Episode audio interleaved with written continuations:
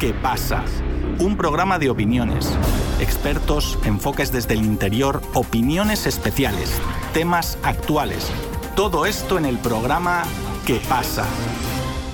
La decimoquinta cumbre de los BRICS que se celebra en Sudáfrica pasará a la historia por su importancia en la construcción de un nuevo orden mundial multipolar. Esto teniendo en cuenta las 23 naciones que presentaron su solicitud para ingresar a la Asociación Económica integrada por Brasil, Rusia, India, China y Sudáfrica. Pero a diferencia de agrupaciones como el G7 o el G20, el BRICS no busca ser un grupo cerrado, tal y como lo ha planteado el presidente de Brasil, Luis Inácio Lula da Silva, quien se ha mostrado a favor del ingreso de más países miembros siempre que se sigan unos criterios y procedimientos. Esto claramente es algo muy positivo, entendiendo que a partir de lo que se decida en esta cumbre, el mundo no será igual, pero sí será más justo. Nuestro compañero Cristian Galindo amplía el tema.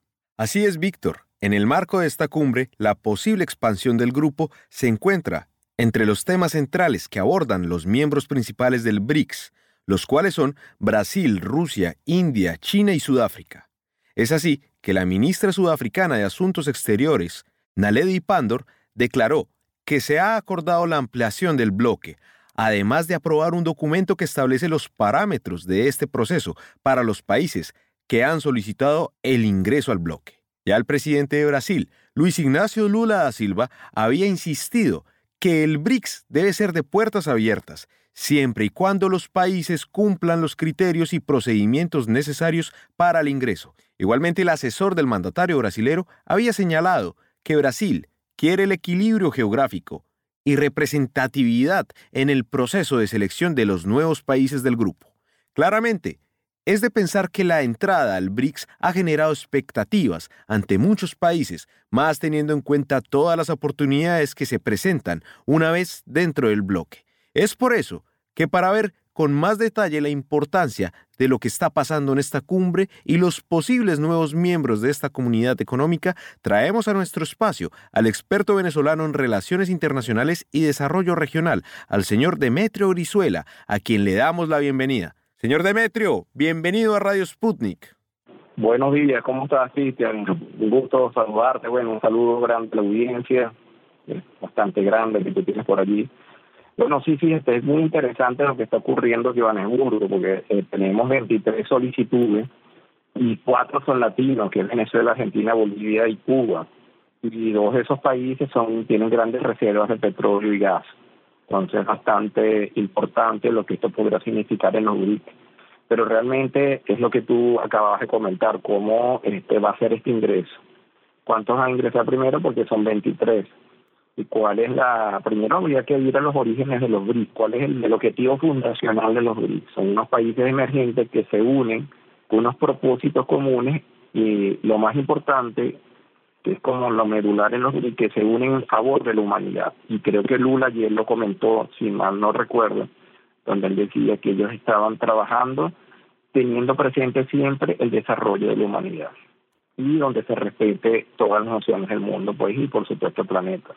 Entonces es muy interesante eso y lo que esto significaría para los BRI, aunque los BRI tienen el 25% del PIB mundial, imagínate ya con 23 países, que no solo representan en temas, son importantes en temas de poblacional, sino en temas de recursos. Por ejemplo, es bastante trascendente si ingresa Arabia Saudita y Emiratos Árabes Unidos, es bastante probable que el comercio petrolero internacional se pueda desarrollar dentro de los BRICS en una moneda que no es el dólar.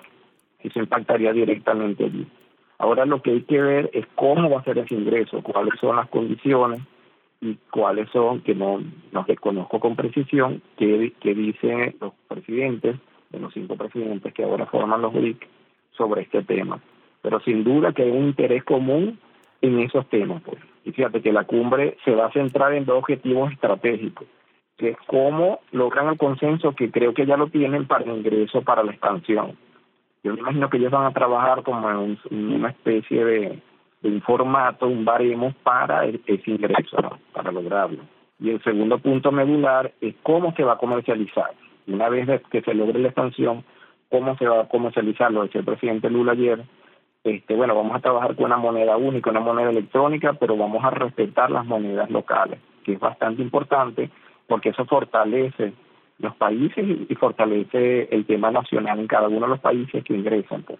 Porque no generalmente cuando tú entras a un, a un organismo internacional siempre te ponen una serie de condiciones que al final de alguna manera pierdes como autonomía. Aquí es diferente porque se va a respetar las monedas locales y eso va a hacer un cambio. Yo pienso que esto del ingreso de estos 23 países a los BRIC más la comercialización que se inicie, sin duda va a incluir una desdolarización y eso podría ser el inicio de un nuevo orden mundial. Ahí yo lo veo preciso de esa manera. Demetrio, precisamente acá con lo que usted está diciendo, el tema de las monedas es algo muy importante porque es llegar a reemplazar el dólar. El dólar, entendiéndolo no solo como el sistema de cambio que se implantó en el siglo XX, sino como un sistema también de manipulación que ha utilizado Estados Unidos en contra de otras naciones. Acá por lo menos está diciendo que el Banco del BRICS ampliaría los créditos a otras naciones que precisamente entrarían. Esto ayudaría precisamente a temas de desarrollo, a temas de pagos. Ejemplo de esto es Argentina, de quien el propio Lula da Silva ha insistido que Argentina debe entrar al BRICS. Y ya sabemos que Argentina está en una grave situación económica, tanto así que precisamente personajes de la extrema derecha como Milei están proponiendo cosas para la economía que son un poco disparatadas y al mismo tiempo un poco antihumanas.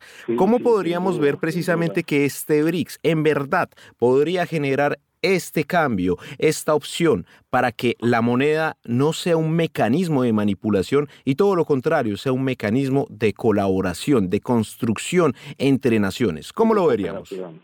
Exacto, exacto. Eso es medular. Y acuérdate que Brasil, fíjate, el Banco del BRIC va a financiar proyectos que ya está decidido por 50 mil millones de dólares en materia de infraestructura y cambio climático.